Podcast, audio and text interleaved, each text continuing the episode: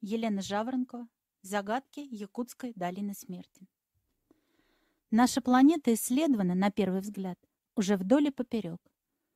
Тем не менее, на Земле можно найти еще множество неизведанных до конца, таинственных и просто страшных мест. О них с давних времен рассказывают сказки, легенды и былички. Допустим, какое-то яркое событие в прошлом так повлияло на умы современников, что о нем не только не забыли, но и сложили легенду. Однако случается, что подлинный смысл самого события остался неясен для людей или попросту забылся со временем. И остается гулять по свету совершенно фантастический, нереальный сюжет, хотя в основе своей он имел когда-то подлинные факты. Вот тут уже добраться до истины бывает весьма сложно. Но мы все-таки попробуем. Поговорим о том, почему долина смерти в Якутии получила такое название и что за ним скрывается. Когда речь заходит о странных артефактах, редко можно найти точные сведения об их местонахождении, внешнем виде и прочие подробности. С долиной смерти все обстоит именно так. Точные координаты этого опасного места неизвестны, хотя изначально предполагалось, что оно находится в долине реки Вилюй, немногим севернее Вилюйского водохранилища. Но это достаточно расплывчатые указания, если учесть масштаб реки. Ее длина составляет 2650 километров. Отыскать здесь что-либо самостоятельно просто нереально. Поэтому мало кто может похвастаться тем, что побывал тут лично. Впервые об этом аномальном месте узнали в России в середине XIX века. Правда, существовали недостоверные записки еще конца XVIII, но должным образом регион был изучен намного позже. Русский географ, натуралист и этнограф Маак проводил исследования в Якутии в 1853-1855 годах. Он изучал геологию, природные особенности, записывал и местные легенды. Услышал он и якутские сказания о гигантских медных котлах, которые находились в весьма труднодоступных местах. Впрочем, в Якутии почти все места труднодоступны. Разумеется, на котлы эти сооружения были мало похожи, но, видимо, сравнить их якутам было не с чем. Куполообразные металлические сооружения, размером с большой дом, наполовину погруженные в землю, в этих котлах, по рассказам местных, зимой было жарко по-летнему, а это очень ценное свойство при тамошних морозах. Разумеется, находились охотники, желавшие там переночевать.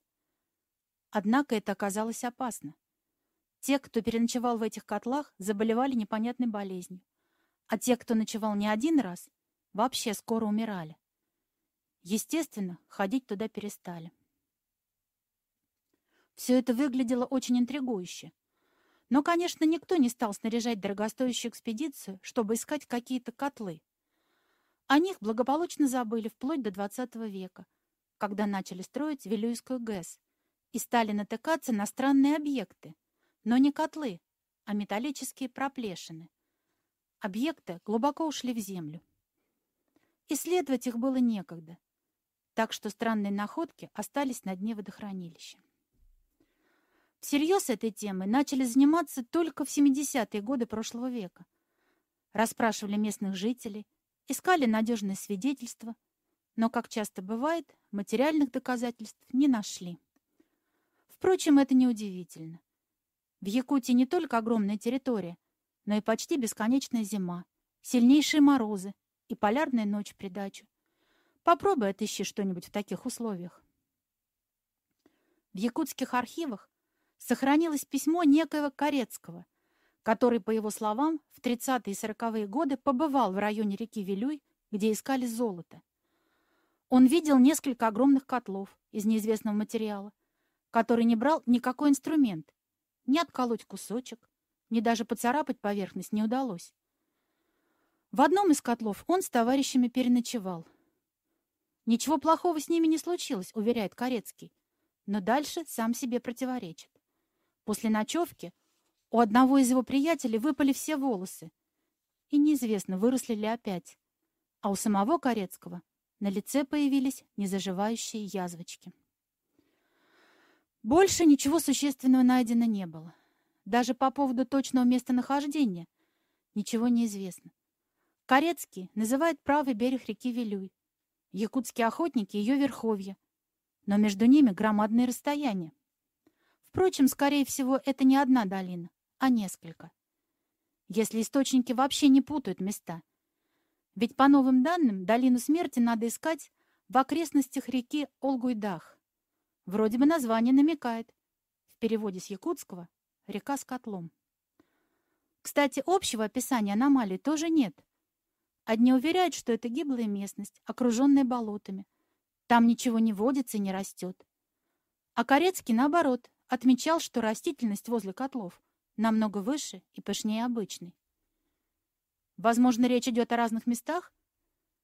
Тем не менее, несколько экспедиций которые все-таки добрались до Якутии, обследовали и Вилюй, и Олгуйдах. Котлов не нашли. Все экспедиции обнаружили лишь косвенное свидетельство, указывающее на некие аномалии, возможно, не имеющие отношения к котлам. К тому же постоянно не хватало или соответствующего оборудования, или времени.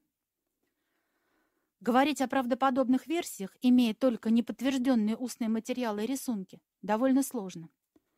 Тот же Корецкий считал объекты делом рук человеческих, потому как находил некоторые из котлов разбитыми и разбросанными, хотя в первый раз видел их целыми.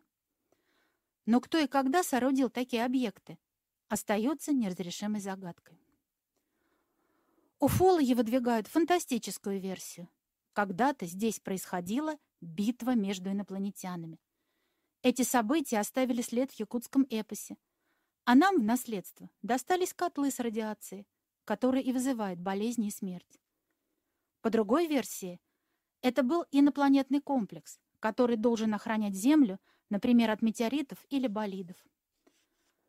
В якутском эпосе также отражены древние события, возможно, происходившие здесь. Среди них ужасные пожары и жуткие взрывы неизвестного происхождения. Уфологи считают, что все это свидетельствует в пользу их версии. Но скептически настроенные исследователи полагают, что заболоченностью этого места обуславливается большое скопление метана, от чего возникают и взрывы, и пожары. Они и запечатлелись в памяти народа. А выход болотных газов приводит к галлюцинациям. Так люди и видят разные страшные сущности.